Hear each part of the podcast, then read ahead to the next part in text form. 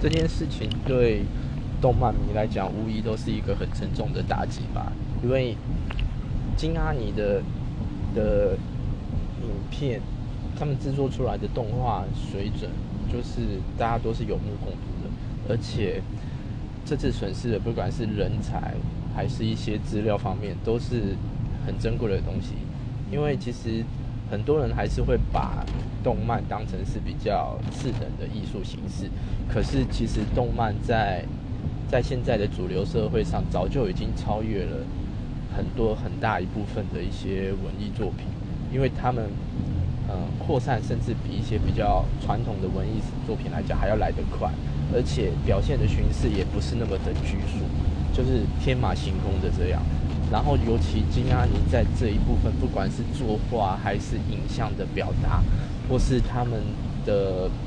带给人